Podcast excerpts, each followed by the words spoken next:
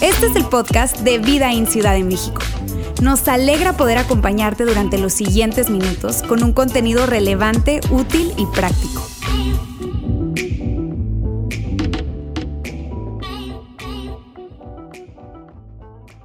Estamos en medio de una serie que hemos titulado Quédate con el cambio. Quédate con el cambio y el centro de esta serie es el siguiente. Nos encantaría que todos viajáramos juntos a un lugar financieramente.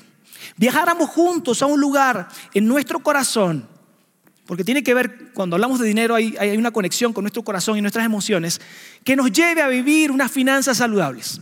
Y ese es el centro de este mensaje, ¿ok? Hemos estado hablando alrededor de eso, cómo el dinero se conecta con nuestra fe y probablemente, eh, y de hecho fue parte de lo que Jair platicó en el mensaje anterior, él decía lo siguiente, regularmente hay muchas uh, tabúes, hay muchos, ah, incluso da miedo hablar de dinero en la iglesia, eh, los, paradigmas que se han formado alrededor de esto, Jair el mensaje pasado hablaba acerca de esto, ¿ok? Y tú y yo estamos de acuerdo en algo, ¿no? Hay muchos abusos históricamente alrededor de esto, de cómo apalancados en la fe, a la manera de ver de algunos movimientos, personas han hecho mal uso de esta influencia o de este conocimiento o de este mensaje eh, en uno de los textos de la Biblia para eh, abusar de la, de la ciudad, de la gente, de generaciones. ¿ok? Por, lo, por lo tanto, ha generado ciertos paradigmas. Jair platicaba al menos dos de ellos, eh, lo vas a ver en pantalla. Uno de ellos es la iglesia quiere algo de ti. ¿ok? Cuando te invitan a la iglesia, siendo el Señor de Jesús, te ha costado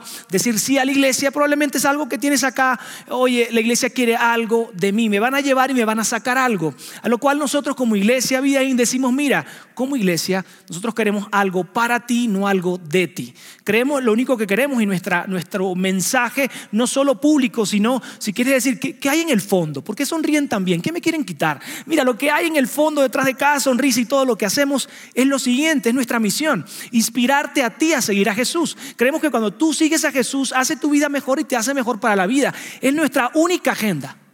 Así que, relájate. ¿Están conmigo? Segunda, segundo paradigma, el pastor se queda con los diezmos. También puede respirar alrededor de eso. Yair platicaba, de hecho, presentó una imagen alrededor de la estructura que tenemos, el sistema administrativo que tenemos, ah, que, que, tenemos un sistema de rendir cuentas, administraciones y administradores locales y a nivel global, como cuatro campus y una sola iglesia donde hay toma de decisiones y para nada el pastor tiene dominio sobre el dinero. Probablemente ha sido parte de tu historia o la mía en otros escenarios de iglesia, no es así en nuestra iglesia. Tenemos estructuras y tenemos sistemas, ¿ok?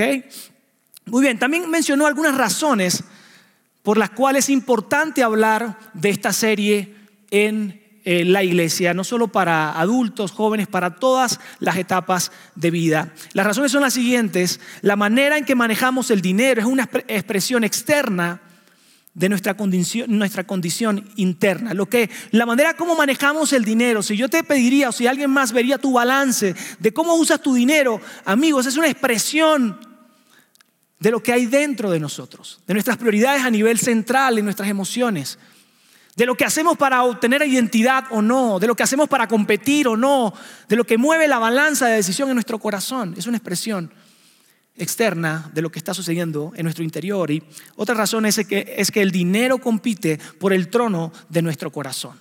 Hay un texto famoso probablemente en la Biblia que habla de que no le puedes servir a dos dioses. ¿Ok? Le vas a servir a uno, le vas a quedar mal al otro. No le puedes servir a Dios y al dinero. Así que por lo tanto, y Jair habló mucho acerca de esto, eh, esto puede ser algo que viene a tomar el centro y el dominio de tu vida y mi vida. Y para cerrar, le entrego algunos principios. ¿ok? Esto es un resumen lo más rápido que pueda.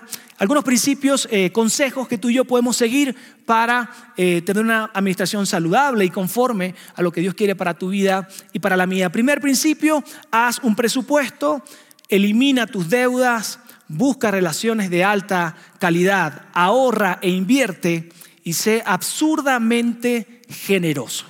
Amigos, no tengo más que decirles, solo antojarles, si no estuviste aquí el domingo pasado, a que vayas a nuestro canal de YouTube o de podcast de tu preferencia, canal de podcast de tu preferencia y escuches este mensaje. Si te agrega valor, comparte a alguien más, porque sin lugar a dudas es un tema que va a traer eh, herramientas muy buenas para ti y para cada uno de nosotros sobre, este, sobre este tema. Muy bien, ahora tú y yo sabemos lo siguiente, a pesar de que son buenos consejos, a pesar de que nos hace sentido. Algo de lo que les comenté probablemente no te hace sentido. Tú dices, ah, Ulises, ya lo he escuchado, si tomé un curso de alguna manera, si busqué una asesoría, si hago bien manejo de las finanzas, cada una de esas cosas las he escuchado, me hacen sentido, me, me he estirado para intentar hacerlo. Seguro, tú dices son buenos consejos, pero tú, tú y yo sabemos que de la teoría a la práctica hay una gran brecha. Hay una gran diferencia. Nos cuesta un montón, se escucha sencillo, parece fácil lo que te estamos proponiendo que hagas en el primer mensaje, pero tú y yo estamos de acuerdo que es difícil. De hecho, yo quiero decirte algo, es contracultural. O sea, no solamente estás luchando con tu interior y arreglar tus asuntos en tu interior, sino que también estás luchando con cómo se mueve el mundo y cómo decide la gente a nuestro alrededor. Cómo la gente decide por lo que eh, eh, eh, recién salió, aunque lo que tienes funciona, pero quieres lo recién salido. Y cómo la gente expresa valor a otra persona de acuerdo a, su capacidad económica, a sus ahorros, sus puestos de trabajo, sus éxitos económicos o no. Tú y yo estamos de acuerdo que esto es contracultural. Si fuera poco, internamente tú y yo gravitamos en tres direcciones que van en contra de lo que nos conviene de lo que estamos enseñando en esta serie. Y es lo siguiente, vivir sin planear es una opción ahí en la mesa. A algunos nos encanta de alguna manera darnos permiso y quizás licencias y no planear y a, ver qué trae el día y la semana. Y cuando se trata de dinero también hacemos lo mismo. Aunque sabemos que vivir sin planear nos lleva al fracaso. Otra cosa en la que gravitamos internamente es vivir endeudados, aunque podemos saber y entender que nos mantiene esclavos a la persona que le debemos. Y por último, vivir egoístamente. Todo es para mí, todo es para sentirme bien yo, cómo quedo yo bien parado, cómo me hago sentir, me hace sentir bien lo que estoy haciendo. Y de acuerdo a eso, esa es la brújula de tomar decisiones, sin importar el daño que causa a nuestro alrededor. Tú y yo sabemos que nos lleva a la infelicidad. Porque pronto nos damos cuenta que es un apetito que es insaciable y que causamos daño a la gente que más amamos a nuestro alrededor. Y sabes una cosa por la cual elegimos lo que la cultura dice y no lo que es sabio hacer, porque regularmente lo sabio es poco atractivo. ¿Estás de acuerdo conmigo? Lo que es sabio hacer, uh, lleva tiempo. Uh, me estás diciendo que entonces no haga una compra hoy, sino que haga un ahorro por seis meses, un año, y en un año entonces estás en, en el momento financiero sabiamente hablando para tomar la decisión. Uf, no, ya en un año ya los amigos tienen la versión 15.3 del teléfono. Ya ni de qué, o sea, no tiene sentido. Ya si espero un año, el vecino se va a comprar el otro que sigue, el, el coche que sigue. Imagínate, o sea, voy a estar súper desactualizado. Es poco atractivo pensar, abrazar un pensamiento a largo plazo. Ahora, tú y yo siempre tendremos una decisión sobre nuestra mesa en todas las áreas de nuestra vida. En la parte financiera también está de esa misma manera. Tú y yo tenemos que decidir. Y si la decisión que tomamos es la siguiente, hacer lo que la cultura hace, tú y yo vamos a obtener lo que la cultura obtiene de esa idea que nos está vendiendo. Si haces lo que la cultura hace, obtendrás lo que la cultura obtiene. ¿Y sabes qué es eso? Estrés financiero. Te sientes, corriendo detrás de algo, pareces como un hámster en una rueda. A veces quiere gritar que pare el tren porque ya como que no le gano, ni el vecino, el amigo, siempre tiene algo más y compra el mejor y compra lo que sigue. Estrés financiero porque terminas endeudado, emproblemado, con problemas emocionales, de salud, algunos con algún tipo de arritmias, sudorando en la noche, ataques de pánico, de estrés, de frustración, de ansiedad. ¿Por qué tomé esa decisión? Ahora que tengo el coche ahí, no aguanto el corazón. Parece que se me va a salir. Porque claramente no me alcanza. Tú y yo sabemos de alguna manera, hoy o en el pasado, o si no tomamos decisiones sabias, vas a estar ahí. Y te vas a acordar de esta plática, de lo que puede generar las malas decisiones desde el punto de vista financiero. Y esto definitivamente nos lleva a un lugar de oscuridad, nos lleva a un lugar de, ver las cosas borrosas nos lleva a un lugar, repito, de ansiedad, depresión, oscuridad, incluso de aislamiento. Terminas aislándote de la sociedad porque tú dices, metí la pata, pero qué vergüenza poder decirle a la gente que por eso es que estoy preocupado.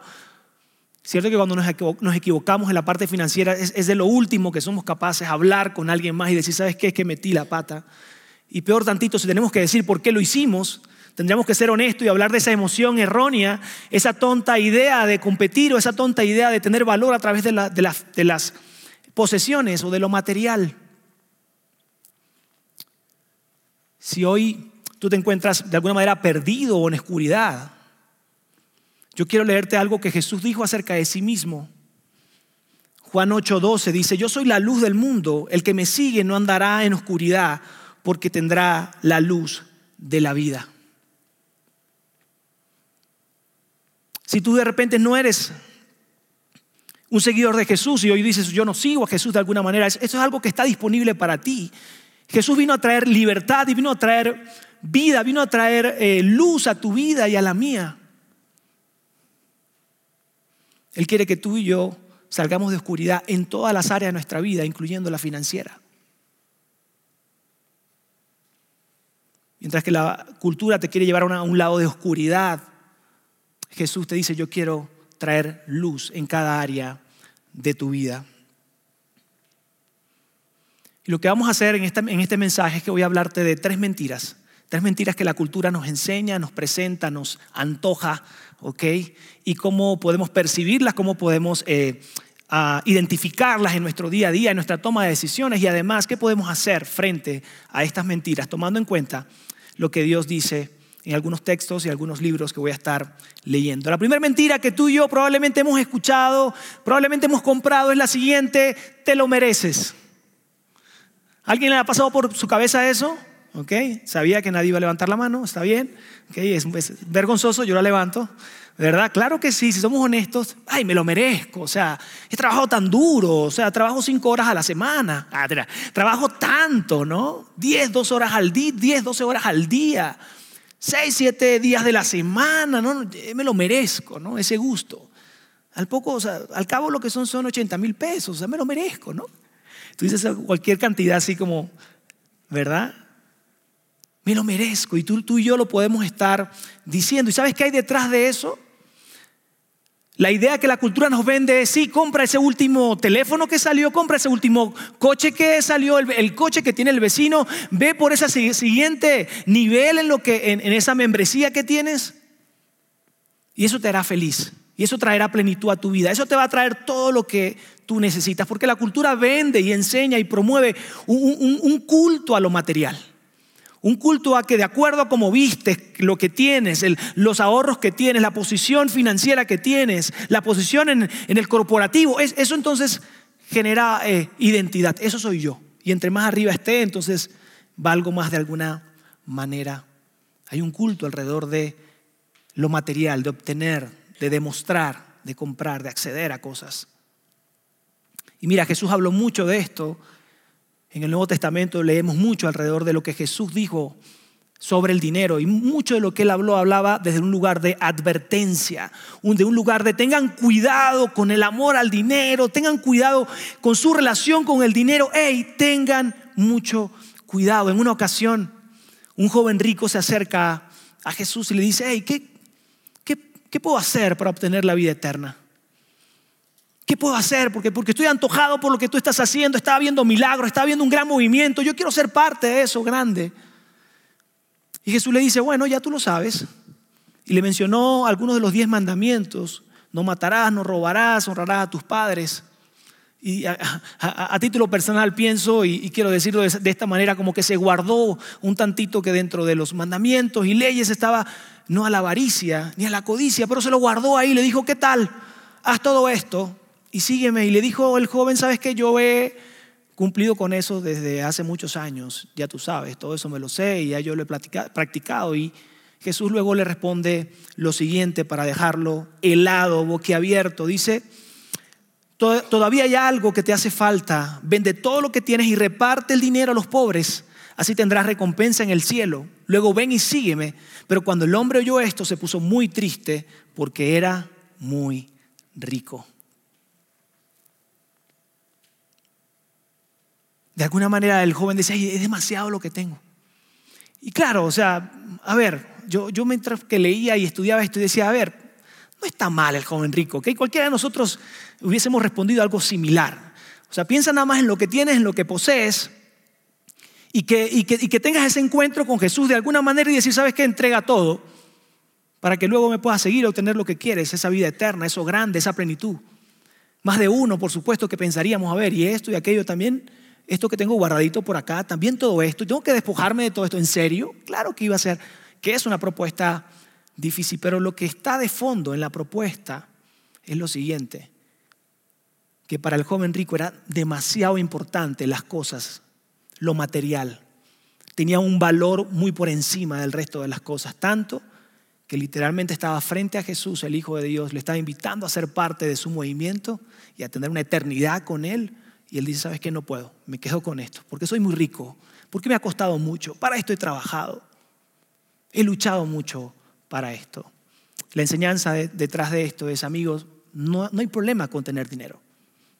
No hay problema con planear y querer cosas. Eso está bien, todos queremos eso y queremos planear y queremos vivir bien. Y, eso no está mal. El problema es que las cosas o el dinero nos tengan a nosotros y no que nosotros estemos teniendo al dinero y manejando sabiamente el dinero. Ahora, otra manera que tú puedes decir, oye Ulises, ¿cómo puedo saber, cómo puedo eh, eh, detectar cuando, cuando estoy ahí, cuando compré la mentira de tú lo mereces? Mira, cuando te estás comparando. Si te encuentras regularmente comparándote con lo que la otra persona viste, tiene, donde van los colegios, los colegios a los que van sus niños, sus jóvenes, si te estás comparando comúnmente con la casa, la manera que viven, eh, el compañero de trabajo que trajo el nuevo celular, si estás constantemente comparándote, ojo, has caído en la trampa, has caído en la mentira y has caído en la trampa de la comparación.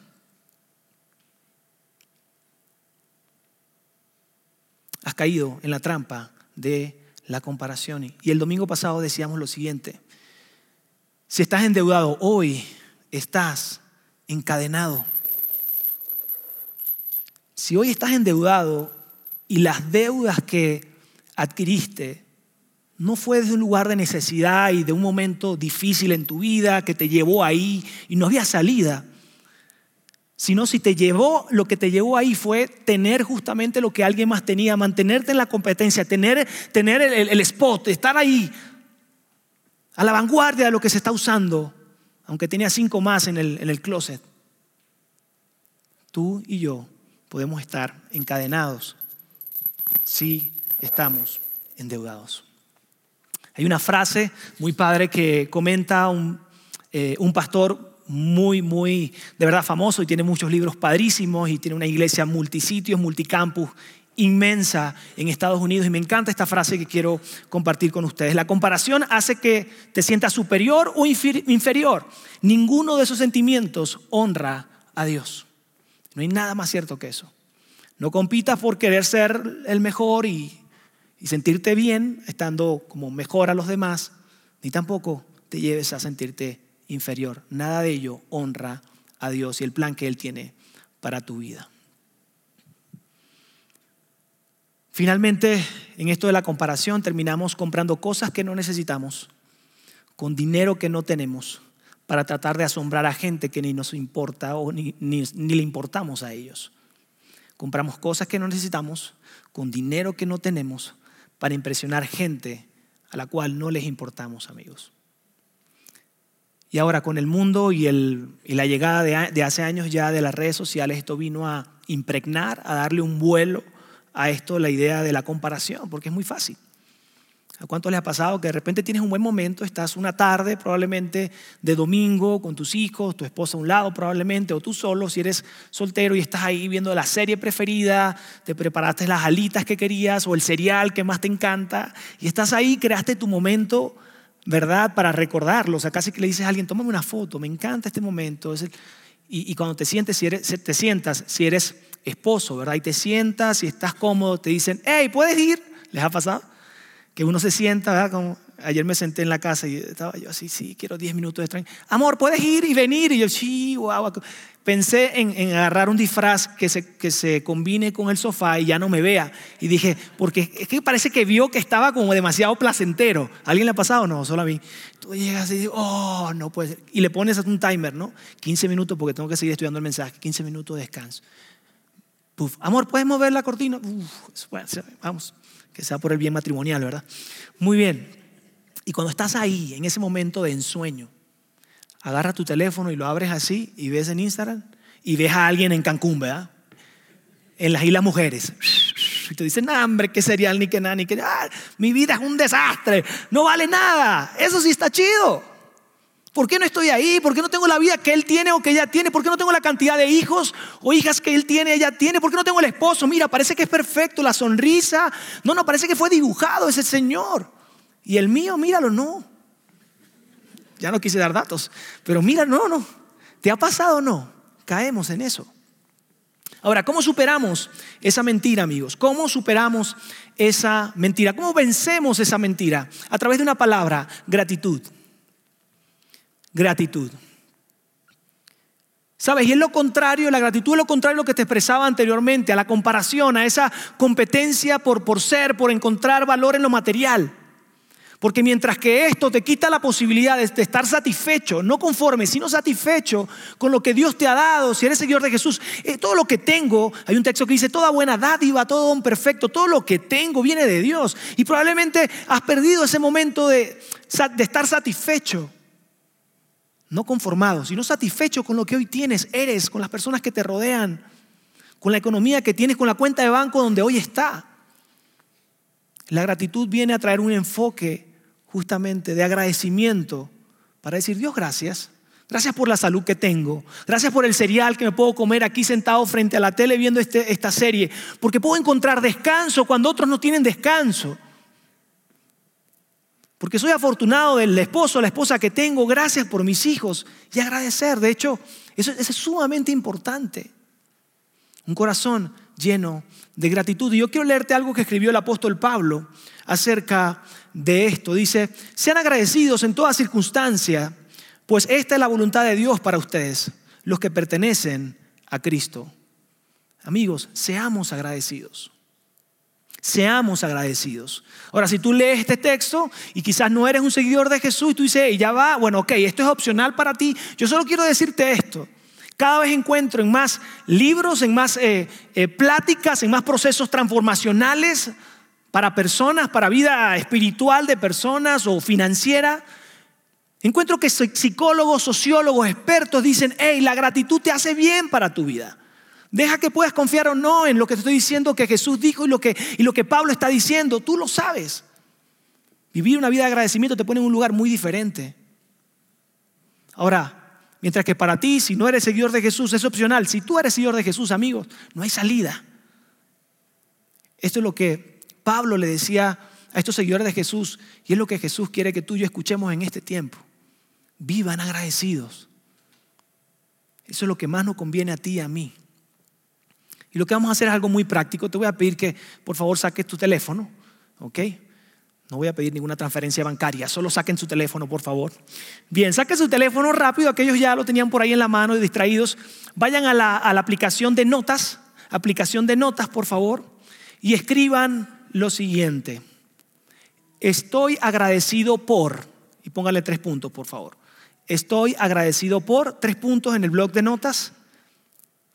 Puedo esperar, pero no tanto, así que denle rapidito.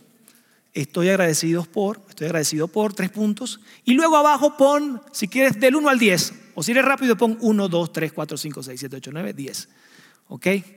No vamos a hacer esa lista en este momento, pero sí quiero que te lleves de tarea esto que después de la comida, en la sobremesa, después de la comida en el postre, después del postre en el segundo postre, lo que sea, puedas conversar con alguien que te acompañó a esta plática o puedes conversar con tus hijos, con alguien que no estuviste acá y decirle, ¿sabes qué? Dame un tiempo, un tantito, quiero escribir 10 cosas por las cuales estoy agradecido hoy.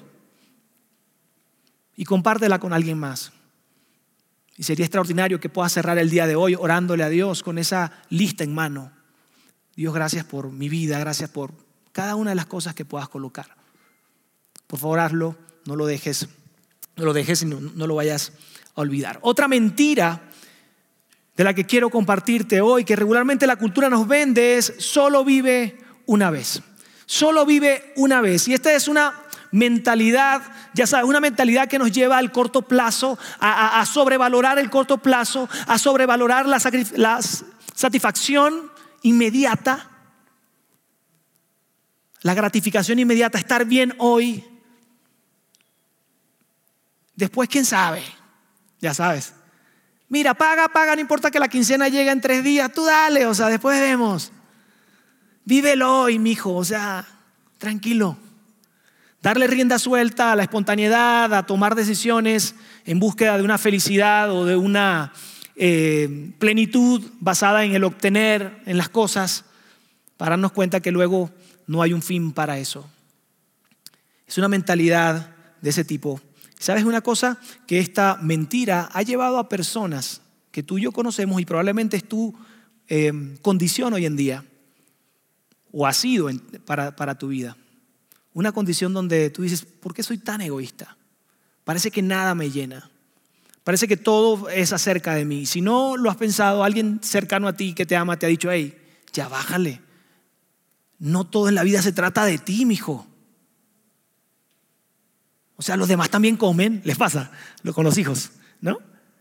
Oye, o sea, y esas personas tuyas estamos de acuerdo que son infelices y terminan dañando a la gente que más aman a su alrededor.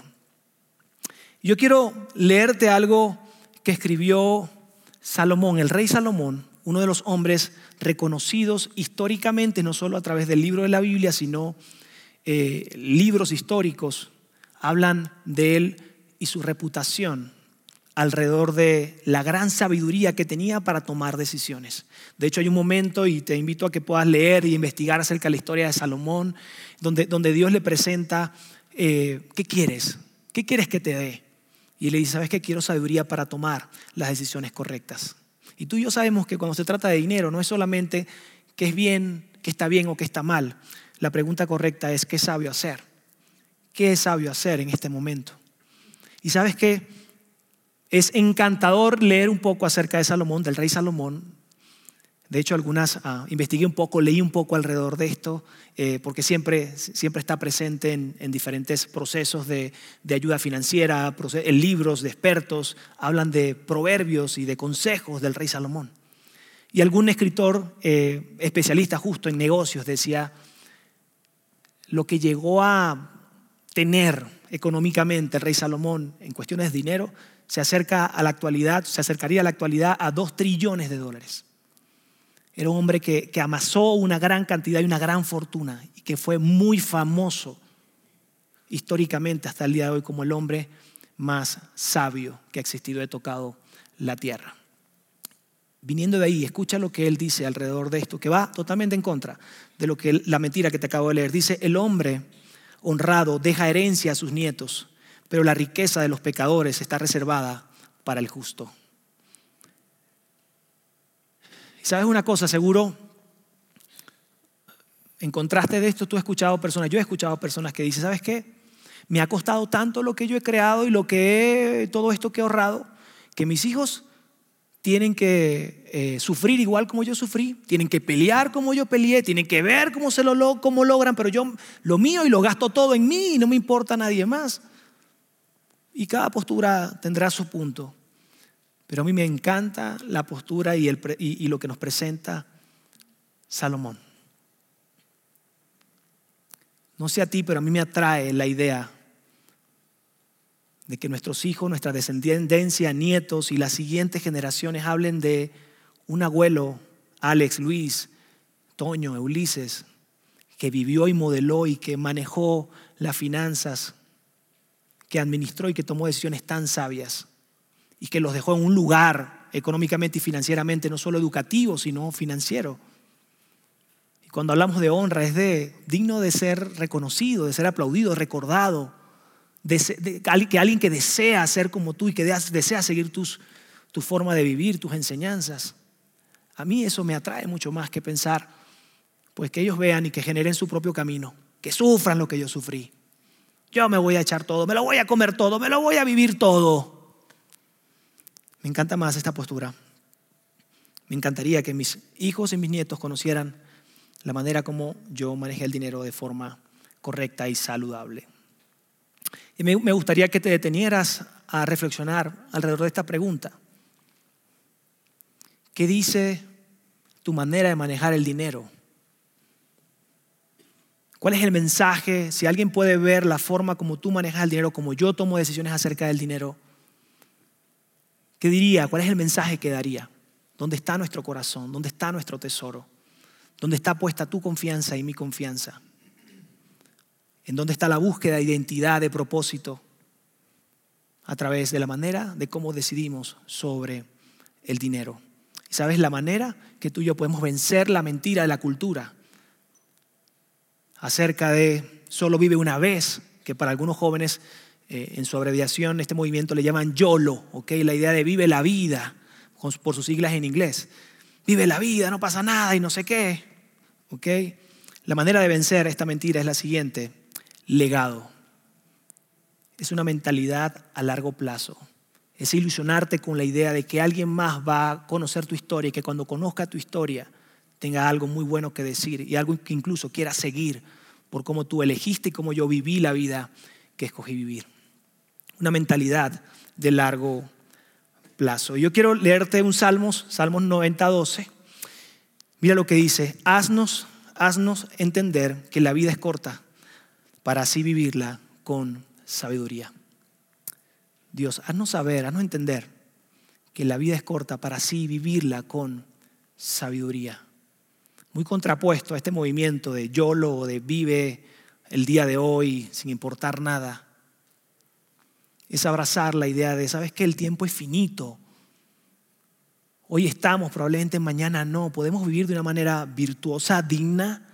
Podemos hacer que cada día marque la vida de alguien más en la manera de cómo manejamos nuestras finanzas. Podemos que cada vez que tomemos decisiones económicas estemos creando un mejor futuro para alguien más, creando un mayor margen, un mayor nivel de paz en nuestro interior.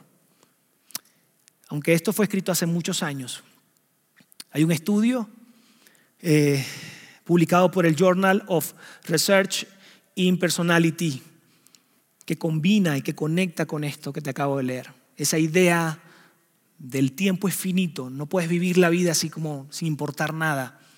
Y ellos dicen lo siguiente, lo que descubrieron es cuando las personas tienen una mayor sensibilidad y certeza del mundo finito, de que los tiempos se pueden acabar, que hoy podemos estar y mañana no, la gente elige vivir con virtud, con un sentido de propósito, de, dejar un legado, de dejar una huella en este mundo. Algo que Moisés escribió hace muchos, muchos años en Salmo 90. Lo dicen hoy en día estudios y especialistas alrededor de esto. Frente a la mentira de vive hoy como sea, ¿ok? Solo se vive una vez.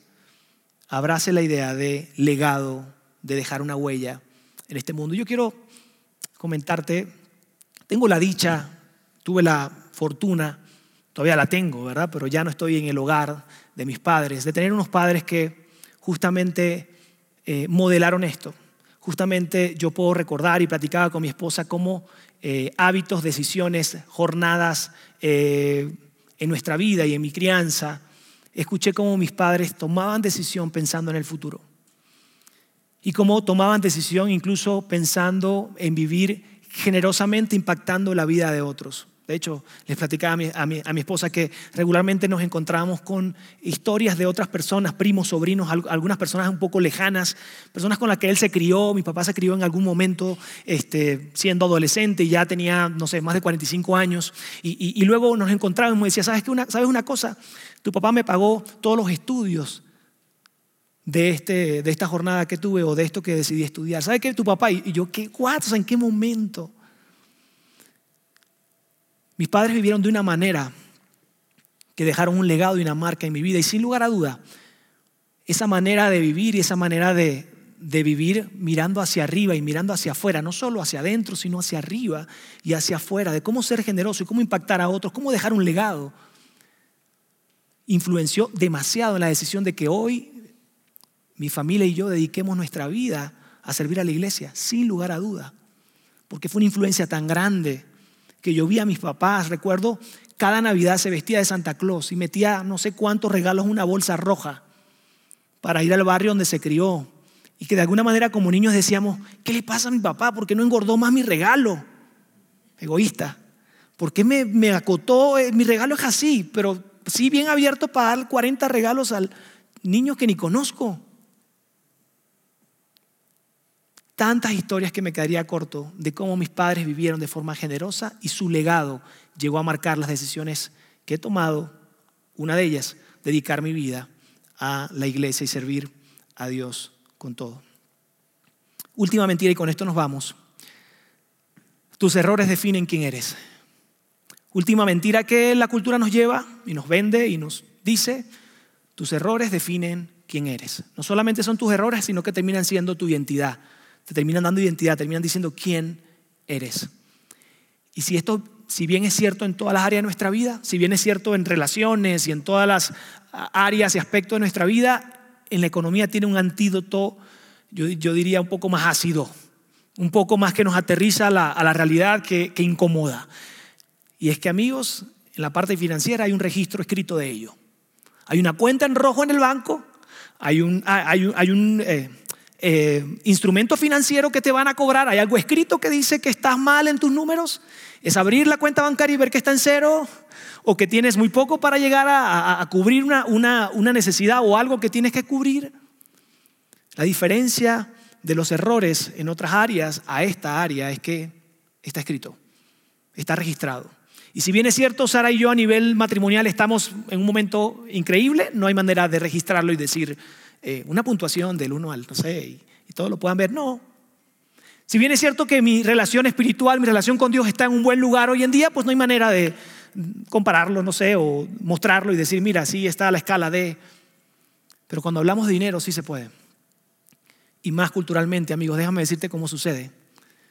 Es tan sencillo como muéstrame tu número de cuánto tienes y ahora muéstrame cuánto debes. Y peor tantito, el resultado de eso es lo que vales. Y eso es lo que la cultura nos vende.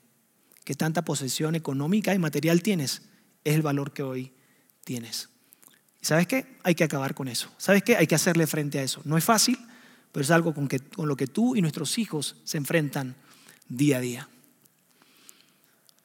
Ah, y sobre esto, no podía dejar de pensar en algo. Hace unos seis años aproximadamente estábamos en, la ciudad de Monterrey, fue la primera ciudad donde llegamos después de venir de Venezuela, ah, y mi papá tenía un sueño, un sueño de eh, montar un restaurante de comida venezolana. Si alguien, ¿Alguien ha probado la comida venezolana aquí? Bien, chido. Si no, pónganlo ahí en su lista este, y al final me dicen para recomendarle algunos lugares. O si mi, esposa se pone muy generosa, les puede hacer algo chido. ¿Ok? Pero tiene que decirlo ella. Muy bien, eh, hace seis años esto pasó. Mi papá lanza, eh, cobra, una ah, jubilación. Eh, y, mete todo al negocio. Eh, en esta intención de él, repito, un corazón súper generoso, dice, ok, yo meto todo lo que tengo en esto, monto un negocio, eh, mi hija mayor va a tener la oportunidad de administrarlo, él, él, estaba viajando, no estaba regularmente acá en la ciudad, y entonces tú, tú lo administras, tus hermanos te ayudan, una vez que ese negocio levante, montamos un segundo negocio para el siguiente hijo que, que sigue, somos cuatro, ¿no? En, en, este, del más, más grande al más pequeño. Este, y, de esa manera entonces los ayudo a todos y los dejo en una mejor posición financiera. Siempre fue así. Amigos, siempre fue así. Lo difícil era que como siempre comenzaba con hermano mayor, a mí me, tocaba menos porque soy el menor, ¿ok? O no me tocaba, depende cómo iba la experiencia. Pero finalmente lanza el negocio, nos va mal. Decirte que algunas veces nos fueron bien, pero al final nos va mal, muy mal. Y nos va tan mal que obviamente todos estuvimos involucrados, ayudando de alguna manera, levantando por el gran proyecto y el corazón de nuestro papá nuevamente. Y sabes qué sucede, nos va tan mal que yo vengo y digo, ¿sabes qué? Déjame ver si pido un préstamo y, ayudo a levantar esto. Y levantamos esto, definitivamente, porque ya la economía se había ido, todo el dinero se había ido. Y pensamos en esto, yo converso con alguien, consigo un préstamo, lo metemos y nos sigue yendo mal. Y se pierde todo. Hasta el día de hoy, después de seis años, hasta el día de hoy, después de seis años, personalmente y junto con mi familia hemos cargado con esa deuda, con ese, compromiso que adquirimos y que de alguna manera, pues ya, a todos nos fue mal, ¿no? ¿Y qué puedo decirlo? Y ha sido, como lo estuvimos comentando y mencionando, ha sido algo como esto, como sentirte atado, como sentirte encadenado a algo. ¿Sabes por qué? Porque no puedes tomar decisiones por sí solo. Porque aunque tienes un presupuesto y lo corres, tú dices, ya va, hay que abonarle a quien debemos. Sabes que hay que darle un poco más todavía. Y aunque fue un préstamo obviamente que sobrepasa, no lo haríamos nunca más. Fue para salvar un negocio, no era algo que podíamos nosotros luego sostener y pagar. Así se ha sentido, amigos. De esta manera se ha sentido.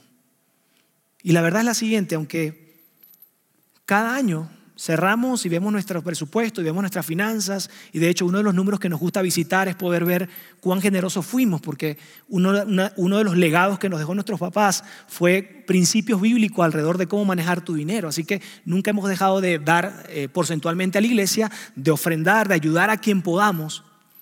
Y siempre visitamos eso, queremos saber qué tan generosos fuimos. Yo yo te quiero ser sincero, quiero ser sincero contigo. La visita a ese número no es para vanagloriarnos y decir qué chidos fuimos. Te voy a decir realmente para qué es la visita. La visita a ese número es para golpear la mentira que viene a mi corazón y a mi mente, que me dice de alguna manera, ¿sabes qué? No estás viviendo como debes hacerlo. ¿Sabes qué? No estás siendo tan generoso como tu papá te enseñó. ¿Sabes qué? Estás siendo un miserable porque sabiendo que puedes hacer más y que hay necesidades a la derecha y a la izquierda, no lo estás haciendo. Y eso ha sido duro. Y hemos tenido que visitar y decir, ya va, aquí está. Y le subimos un por ciento más y ayudamos más que el año pasado y nos llenamos de alegría. Pero esa mentira que viene a nuestra mente de tu error, eres quien eres, me ha visitado a mí durante todos estos años y probablemente a mi esposa.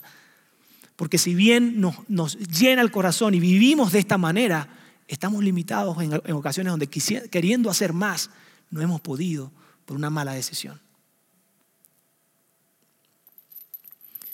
Ahora hay un texto hay un texto en la Biblia que para mí ha sido un oasis en medio del desierto, para mí ha sido algo que ha traído fuerzas en medio de momentos débiles, para mí ha sido algo que ha traído esperanza en medio de un momento de mi mente que viene a decirme, esto es lo que vales, eres, un, eres una persona que, que no eres capaz de dar, mira la necesidad, mira que puedes hacer más y no estás haciendo, mira que puedes que realmente eres un miserable por no hacer más de lo que estás haciendo.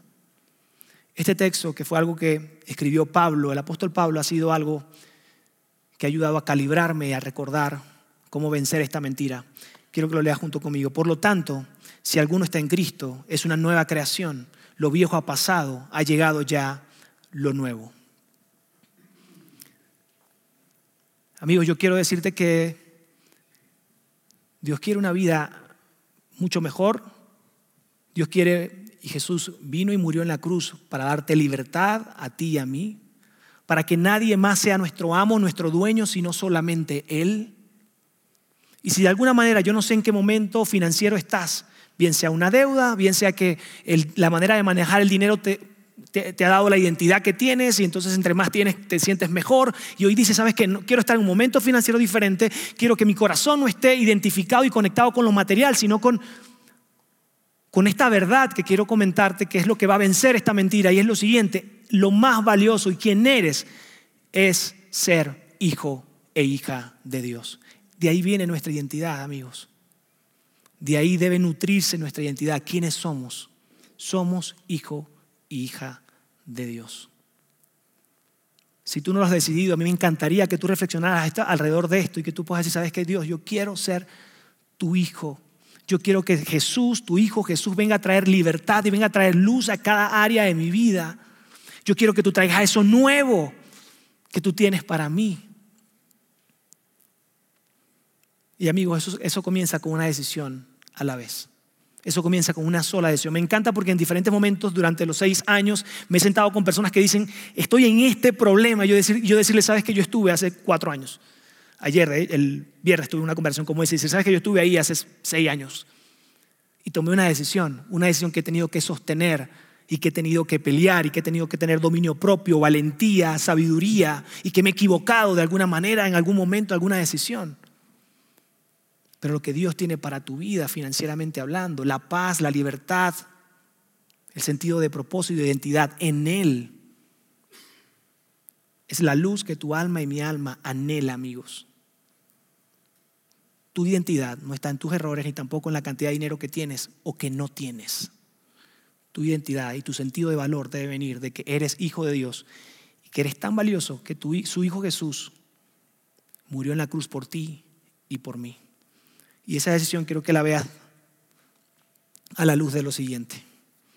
Deuteronomio 30, 19 dice, hoy pongo al cielo y a la tierra por testigos contra ti, de que te he dado a elegir entre la vida y la muerte, entre la bendición y la maldición. Elige pues la vida para que vivan tú y tus descendientes. Toma la decisión que impacta tu vida y la vida de tus descendientes. Elige la vida y no la muerte. Elige la bendición y no la maldición. Si tu situación financiera hoy se ve diferente, se ve como esto y te, te has sentido así por meses, por años, mi invitación es que puedas tomar la decisión. Y ojo, a lo mejor tú dices, Ulises, ojalá que con una decisión. Esto parece una telaraña, esto parece un nudo. alguien le ha pasado que hace un nudo así? ¿Les ha pasado cuando utilizábamos los, audífonos con cable? Y uno dice, ay, ayúdame por favor, algo así. Muchas veces estamos con ese tipo de problemas, con este tipo de cadenas. Y decimos, a ver, dame una pastillita rápida que me quite el dolor y que yo salga de esto. No, no, amigo, no, no hay esa forma de salir de esto. Muchas veces cuando nos metemos en aprietos financieros van a durar meses, años. Y se va a ver más bien como una telaraña o un nudo que hay que sacar una vuelta a la vez, una vuelta a la vez.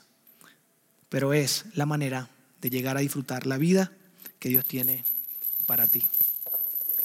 Acompáñame a orar. Dios, te damos gracias, gracias por tu amor, gracias por tu bondad, gracias por este mensaje que si bien incomoda, nos reta, eh, nos, habla de una verdad que, viene a traer, eh, que quiere venir a traernos eh, vida, libertad, paz, que viene a traer y que quiere venir a traer luz sobre nuestra vida en diferentes áreas, específicamente sobre el área financiera. Gracias, gracias por llevarnos a esta reflexión. Gracias por invitarnos una vez más a tomar la mejor decisión, elegir la vida, elegir la bendición para nuestra vida hoy y para nuestros descendientes. Ayúdanos a tomar la mejor decisión de nuestra vida, que es seguirte a ti. Es decidir ser un seguidor de Jesús para que tú puedas traer sobre nuestra vida esa claridad y esa plenitud, y ese sentido de propósito, de legado, de impactar la vida de otros. Ayúdanos Dios, aquellos que hemos estado y que hemos errado, ayúdanos a salir con valentía, con dominio propio, ayúdanos a darnos las fuerzas necesarias para la toma de decisiones eh, y salir hacia adelante. En el nombre de Jesús, amén y amén.